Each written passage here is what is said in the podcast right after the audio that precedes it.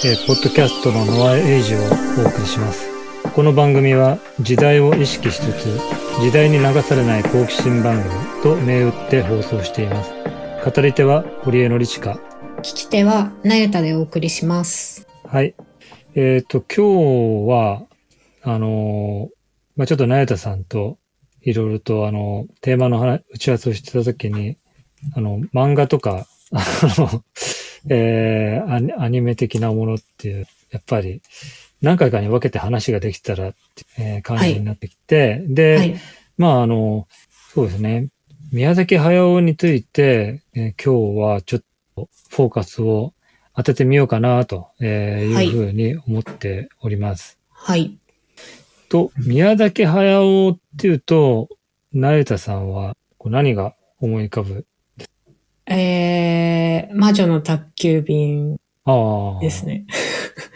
そうですね。魔女の宅急便魔女はやっぱり。の宅急便と、あの、好きなもので、好きな作品で言うと、まあ、全部見ているわけではないんですが、えあと、ハウルの動く城も好き,、ね、えうんうん好きです。ね。どちらかというと、すごく、なんだろう。動きがあってファンタジうん。ーかな共通性は。あと、耳をすませばも好きですね。えっと、あ、僕、ちょっとね、僕も全部見てるわけ。耳をすませばってどんな話でしたっけ？えっ、と、日本の、えー、まあ、学生の、高校生だったかな。あれじゃん、中戦績学生かな？桜ヶ丘が舞台になってる。あ、そうなんですね。丘があの、丘が、丘からこう見下ろせあ、る。そうです、そうです。で、ああ、あれか。あの、まあ、女の子と男の子主人公で、男の子の方が、あ、まあ、確か中学生だったのかバイオリン作りを目指して夢を追いかけるみたいな。ので、で、その女の子の方もな、それに影響されて、なんか頑張っ、頑張るみたいな。そんな。そうそう、それはあまりファンタジー要素はない。あー猫が喋ったりします。ああ、猫がね。はい。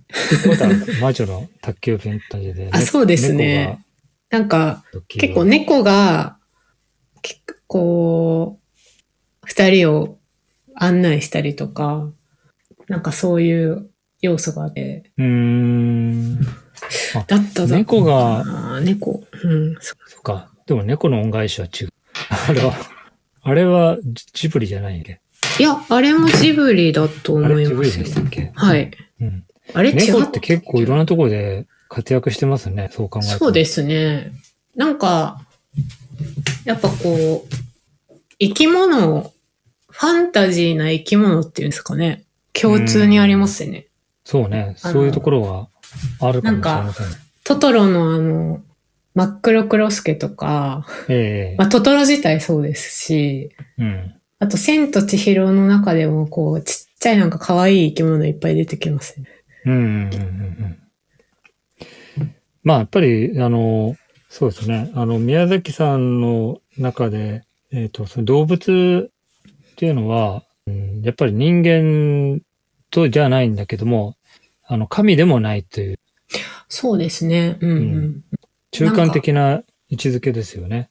と、なんか、別の世界と結びつけるものみたいな、媒体っていうか。そうね。だメッセンジャー的な役割と、あとガイド的な、えーうんうんうん役割がある、ありますよね。そうですね。あれ、トトロってのも、あれな、あれは動物じゃないのか。あれだトな。ロは動物ではない。まあ、猫バスは出てきますね。そうですね。でももう、なんか、とにかく可愛いなって思思いますよね。そういう、うん ちっちゃい動物っていうか、まあ、トトロは大きいですけど、なんかふわふわで、なんかこう、可愛いキャラクターがいっぱい出てくるの。うん。私はまあ動物全般好きなんで、結構それが、だけでも、なんだろう、見たくなっちゃいますね。うん。うん。まあ、アニメっていうのが、やっぱりこう、アニメーションなんですけれど、はい。こう動かすって意味があって、で、アニマルって、あの、やっぱり、あの、あのその、アニムっていうところが共通じゃない。アニメートとアニ。マルってね。なるほど。うん。なんかこうで、物事をこう、まあ動くものって意味ですよね、だからね。うーん。で、そ、れ、あの、さらにた、辿っていくと、アニムってのは、あの、まあ、精精神ですよね。アニマとか、アニム。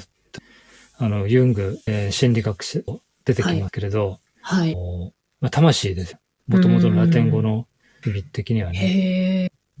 で、そ、そういうのが、まあ、いろいろなものにこう、宿ってるんだって考え方はアニミズムですよね。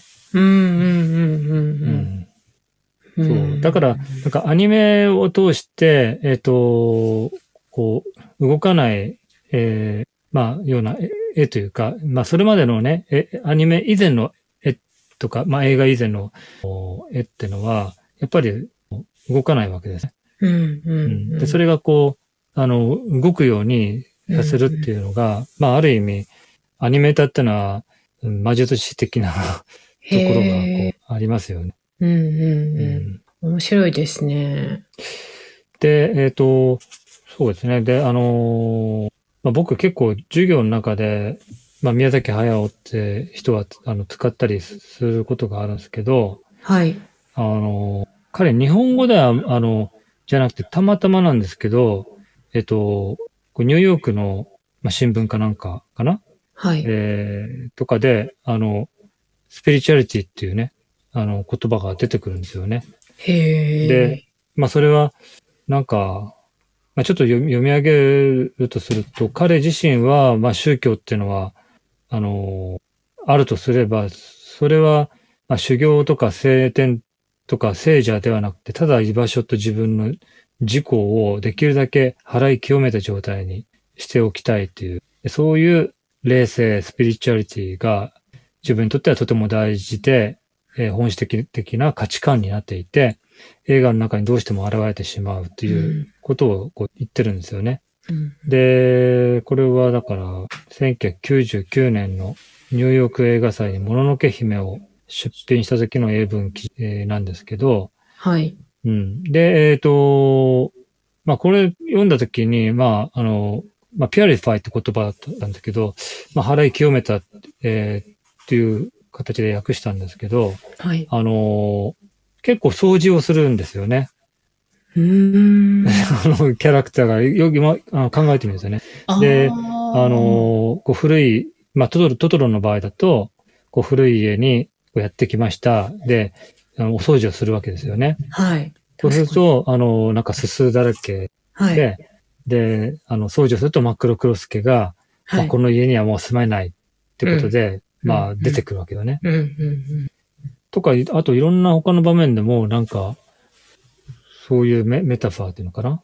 ああの、ー千と千尋の神隠しも、あの、まあ、あれ掃除じゃないですけど、洗洗濯っていうか、洗い、洗い、はい。洗う、洗うわけですね。こうあの、怪我されてしまったその自然、あの、の象徴ってことで、まあ、いろいろなその自然に宿っていた、あの、神様的なね、こう、ものがこう、汚れた状態になってて、で、それをこうんうんうんう、一生懸命千尋が洗ってあげるという、素晴らしい女の子なんですよね。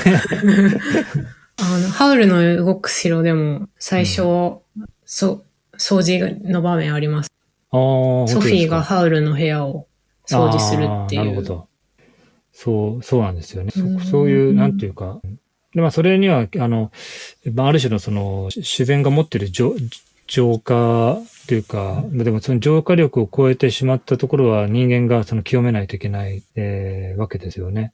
うーん。なんかそういう話をね、宮崎さんはしてますよね。うーん。あと彼はすごくあの、宗教とか神話とかをものすごい勉強してますよね。あ、そうなんですうね。ん。で多分、あの、宮崎、はあの、アニメのファンとか言うと、なんかその、なんかネタ、えー、を探るみたいなのが結構ファンはやるんじゃないですかね。えええええうんで、実際なんかね、あの、まあ不思議な話なんですけど、彼自身があの、もう、あの、自分からこう、ネタを明かす、明かすんですよね、結構積極的にね。あ、そうなんですね。うん。うーん。まあ例えば、もののけ姫なんかは、あの、えっ、と、商用樹林、えー文化みたいなのが、こう、あるとね、その気候、あの、日本だけじゃなくて、まあ、あの、東アジア、主に東アジアですけど、えー、こう焼き畑農業をやっていたり、発酵食品、まあ納豆みたいなのが似たようなものがありとか、うん。あの、同じような文化がこう、広がってるっていう説があって、はい。あって、で、それで、はい。まあその彼は結構商用樹林のと、あ独特の文化っていうものをなんかこう取り入れているとかね。へえ。そうそうそう。だから結構この宮崎駿さんは、でアニミズムっていうキーワードで、あとはい自然っていうのもキーワードなのかな。うん、まあそうですね。あとやっぱりファンタジーですかそう、まあそれファンタジーはファンタジーですよね。うん、はい。まああの僕はいろんなところで喋ってるから、ここポッドキャストの中で喋ってるかどうかちょっと、えー覚えてないんですけれど、はい。あの、結構ファンタジーを、なんか、あの、まあ、要するに近代になってからのファンタジーの前は、あの、まあ、いろんな神話とか、はい伝。説とかね、はい。あるわけです。はい。そういったものを、うーん、まあ、ある時期にこう、あの、宗教学者とか神話学者とかが、まあ、あの、一生懸命こう、集めるわけですよ。うん、うん。で、それで、えっ、と、中には、まあ、グリム童話のグリムなんていうのは、まあ、国語学者です。で、国語学者で、あの、指輪物語のトールキンとかは、まあ、言語学者、文献学者、それからナルニア国物語のルイスは神学者であり宗教学者で、まあなんかみんな結構そこら辺の、なんですかね、学学者がいろんなその神話とか伝説、伝承とかをこう集めてって、はい。それで彼ら自身も創作をするんですよ。なるほど、なるほど。だから結構宮崎さんみたいな作り方っていうのは、あの、まあ、ある意味王道なんですけれど、はい。うん。でも、あの、やっぱりそうやってもう近代ですから、あの、結構何百年、えーもう近くそういう、なんて言うんでしょうね。普通のしあので神話とか伝説っていうのは、ある特定のね、民族とかにしかこう、伝承されないわはい。けですけれど、はい。学者がいろいろな地域からこう集めて、はい。で、作家もそういうのをこう、あの、読んで、はい。物語をつ作るようになる。うん、うん。そうするとすごくなんか、だんだん見えてきたのは似通ったテーマがあるなっていうのがへえ。こう見えてきますね。で、それの、なんて言うんでしょうね、文法に、文法っていうのかな。宮崎えー駿さんは完全に乗っかってる感じがあるよね。へえ。なんかそう、あれですよね、やっぱりそういう物語の力っていうか、はいうんそういうのを、あなんか、あのやっぱり既存の神話とかから、うんあの、彼はインスピレーションを受けてるうん。感じがありますよ。よね。まあそうですよね。まあそれと対照的なのだと僕はある意味思ってるの手塚治虫なんですよね。ああ。彼、は、彼もすごく勉強し熱心なんですけれど、はい。あの、宮崎さんみたいに、はこうこれが元ネタですよって言って、こう、てんこ盛りにしてこう、出す感じじゃないんですよ。あ自分なりになん、なんて言うんでしょうね。消化して、あ。はい。もうすごくも、あの、やっぱり彼個人の天才によるなんか物語、ストーリーテラー、ストーリーテリングって感じですね。あとなんか、か科学っぽいですよね。手塚さん。うんサイエンスフィクション的なうん。部分です。あ、面白いですね。そうですよね。だから、サイエンスフィクションの作り方っていうのはやっぱりすごく、その個人の想像力がまあ試されるので、はい。うん。でも大体まあ、あのー全く無からってわけにいかないので、はい。やっぱりいろんなことをね、勉強、そこから。うんうん。らそこがなんか、あの、うん、なんか宮崎さんあたりからは、あなんか編集者的なね、あいろんなものをこう、結びつけていって、関連づけづけていって、世界観を示すみたいな、そういうふうに、あ。確かにそれは、なんかまあ原作あるものを映画にすることもありますもんね。そうですね。耳をすませばもう、あの、リボンの、マン、リボンマス、リボン、リボンコミックって、あ あの、ちびまる子ちゃんとかが連載されてた、今あるのかな？あると思うんですけど、あそこに連載されてた漫画が原作なんですよ。うん。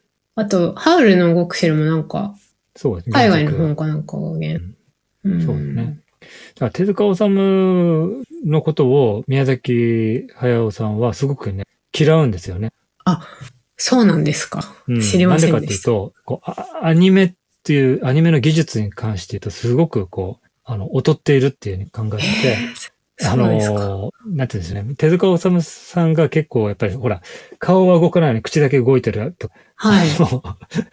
そういう感じで作っちゃったのが、でそそれがまあ、要するにすごく制作費をあの削る意味でも、まあ、有効だったんですけれども。あの、で、あまあ、宮崎さんはそこから脱却しようとしてて、相当な膨大な時間をかけないと作れないようなものを作っていって、で、うん後からあのテクノロジーがどんどんどんどんこう、追いつって、追いついていって、もう、あの、はいすごく宮崎さん的なあアニメを、あの、作りやすくうん、うん、うん。していったわけですよね。なるほど。うん。で、それでみんな、あの、いろんな人たちが、あの、まあ、もっとリアリティのある、えーまあ、うん、世界が描けるようになったという。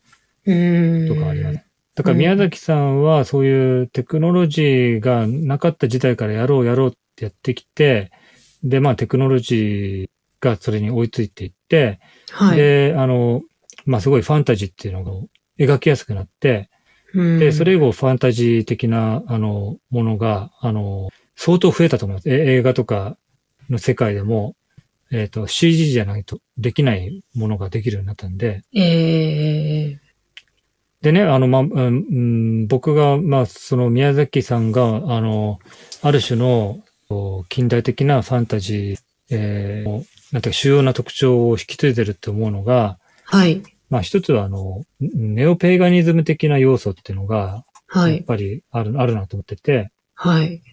ネオペイガニズムとかペイガンっては、あんまり日本では、その、私は知らないですね。そうですよね。はい。言わないんですけど、あの、イギリスとか行くと、多分そっちの方が、あの、うん、いわゆる僕が言うスピリチュアリティ、つまり宗教的な組織の外にいて、かつ、まあ、宗教的なものにね、あの、関心があるっていうあの人たちは、はい。中ではペイガンがかなりの位置を占めてるんですよね。はい。で、それはあの、ペイガンってのはあの、キリスト教から見て、あの、異教なんですよね。うーん。ギリシャとか、ローマとか、あとはいケルト、それから北欧ですよね。はい。えーなどなどの、うん、まあ、様々な宗教とか神話を指していて、はい。で、キリスト教では悪魔っていうふうにさされてしまったような、あの、なんていうか、魔法使いとか魔法とか魔女とか妖精とか、あの、そういったものが、あの、バンバン出てくる。ああ、うんいやじゃあ、キリスト教の対極にあるものをまとめてペイガンっていうんですか？そうですね。異教ですからね。うんキリスト教とは違うっていう意味合いで使われてたものですね。でも意味合い的にはすごく広いですね。そうすそう。ですね。広いですね。うーん。で、まあ、あの、でもやっぱり中、なんか中、あの、中世の、やっぱり、あの、彼らのファンファンタジーの源泉っていうのキリスト教もありつつ、でもそれだけじゃない、なんか混ざってる感じもある世界ですかね。へえ。完全にアンチキリスト教ってわけでもないはい。混ざってる、あの、中世の世界。へえ。で、日本だと、まあ、それを日本でやろうとして彼が、まあ考えたのは、アイアイヌの方からね、そういうもののけ姫だった。やってくるわけですね。あの、アシタカっていう主人公なんですけど、が出てきたり、うん。それから動物ですよね。あの、西洋でもまあそういうげ動物が重要な役割を果たすことはありあるんですけど、ドラゴンとかはどちらかというと、まあ悪役的な感じで、えーでも日本ではやっぱり動物が神になるといううん。うんあの神とすごく近し、近いんですうんようんね。うそういう意味で、なんか動物を介したネオネオペーガニズムを描き出してるなっていう。ん。ああ。なあとは、あの、やっぱり文明と自然との調和、えーそれから、あの、組織とか体制に対する批判みたいなのが、はい。やっぱりかなり、あの、宮崎さんの中にもあるんですけど、もともとやっぱりそういう主流の、それこそメインカルチャーに対抗するような、なんか、あの、民衆がもともと持っていた、はい。で、伝承、伝説としてで、神話として語り伝えていた、あの、ものを復活させようとすするので、なんかすごく支配的な、あの、宗教とか、はい。まあ、あの、組織とかね、国、国家とかのあり方に対する、まあ、批判っていうのがど、どことなく、まあ、込められてますね。うんうんうんうん。うんそうですね。うん。まあ、はい、まあ、そんな感じで、あの、ちょっと、な多分、私の、いなんていうか視点っていうか、まあ僕の、なんていうか視点ってのは、多分、あの、これで もう終わって、多分そういう感じで、いろんなものを見てるっていう、うんはい。感じがしますね。うーん。ああとはちょっと、まあもう一つ付け加えるとしたら、あどちらかというと西洋のアニメは、あの、救世主的な存在とか、スーパーマン的なね、存在がうんいるんですけど、日本の方が、あの、結構それがごちゃごちゃしてて、はい。どっかでその善と悪がこう、あの、和解したり強制したりする筋書きっていうの、が多いのが特徴ね。へー日本の場合は。これはだから、あ近代のその西洋のファンタジーっていうえーのからちょっとの外れてって、へそれ、が逆に、まあ西洋でも最近は、うん、取り入れられつつあるような気もしね。へーうーん。まあ宮崎さんの場合は、えっ、と、なんていうか自分にとって危険なものだと思ってたのが、実はそうじゃなかったと。あんあるいはその対立していたものが、まあ、最終的に。まあ強制することうんで解決するとか。うん。なんかそういう終わり方が思いますね。ああ、なるほど。いかがでしたか？いかがでしたかっていうか。いや、そこまで深く 考えたことなかったんです。でもなんか、面白いですね。そういう、まあ、思想が反映されてるからなのか、それともまあ、やっぱりアニメーションの素晴らしさとか、うん。お音楽とか、ああ、なんか、あとはまあやっぱり日本人として懐かしくなるような感覚とか、あ。うん。そそれもいいですね。なんかあの、うんとね、な実際に経験してないことなのに懐かしく感じるって、そうそうそう、そうですよね。なんかありますよね。それでも、魔女の宅急便とか、海外、外国が舞台だけど、なんか懐かしかったり、うんそれでももうむ、ちっちゃい頃に見たアニメっていうことでそう感じるのかもしれないです。こううんうんうんなんかこう、やっぱそういう、こうなんか、誰もが持ってる、こう、ファンタジーの世界を、の憧れとか懐かしさみたいなところを具体的にしてくれるみたいな。なんかちょっとうそういう、こうなんか魅力があるようなですね意。識がしますね。な、何回も見たくなるっていうか、それは、あの、僕は気がついてなかったところかもしれません。そうですか。あの、子供が持ってるスピリチュアリティ、スピリチュアルな世界ってういうか、ん。その視点ですよね。ああ、そう、そういう、なんか、それ、そういうことですかね。うんやっぱりなんか、ね、トトロとかも大人が見ても面白いし、子供が見ても楽しめるってなんかすごいいいじゃないですか。確かに。うん。うん。なんかやっぱそういう魅力がありますよね。そうですね。あの、うんピアージェっていう心理学者は、子供はあの、何歳ぐらいまでアニミズムをね、はい。しもう信じているかっていうはい。研究してて、はい。で、だんだんあの、まあ、あの、え物にこう、魂が宿ってるっていう、あの、説を捨てていくんだって、それが大人になることなんだっていうふうに言ったんですけど、へえ。あ、の、本当かなって、まあ、まあ僕なんか思っ思って、あ大人でもアニミズム的な人いる、いるわけですし、文化によって違うので、うんだからそういう子供的なものをこう捨て去るのが大人になることなんだっていうのじゃない、あの、もの、えーを、まあ、教えてくれるっていうのが、うん。うんアニメの中にあるかもしれませんね。いや、そうですね。うなんかこう、ずっと見たい作品っていうか、そんな気がしますね。そうですね。ううんん。はい。じゃあ、というわけで、えー今日は、はいえーとてもアニメを、あ宮崎駿を通じて深い話がはい。できたと思いますので、はい。まあ皆さんもまた、この夏ですね、うんえーいろいろと見返してみてはいかがでしょうか。はい。はい、ではありがとうございました。ありがとうございました。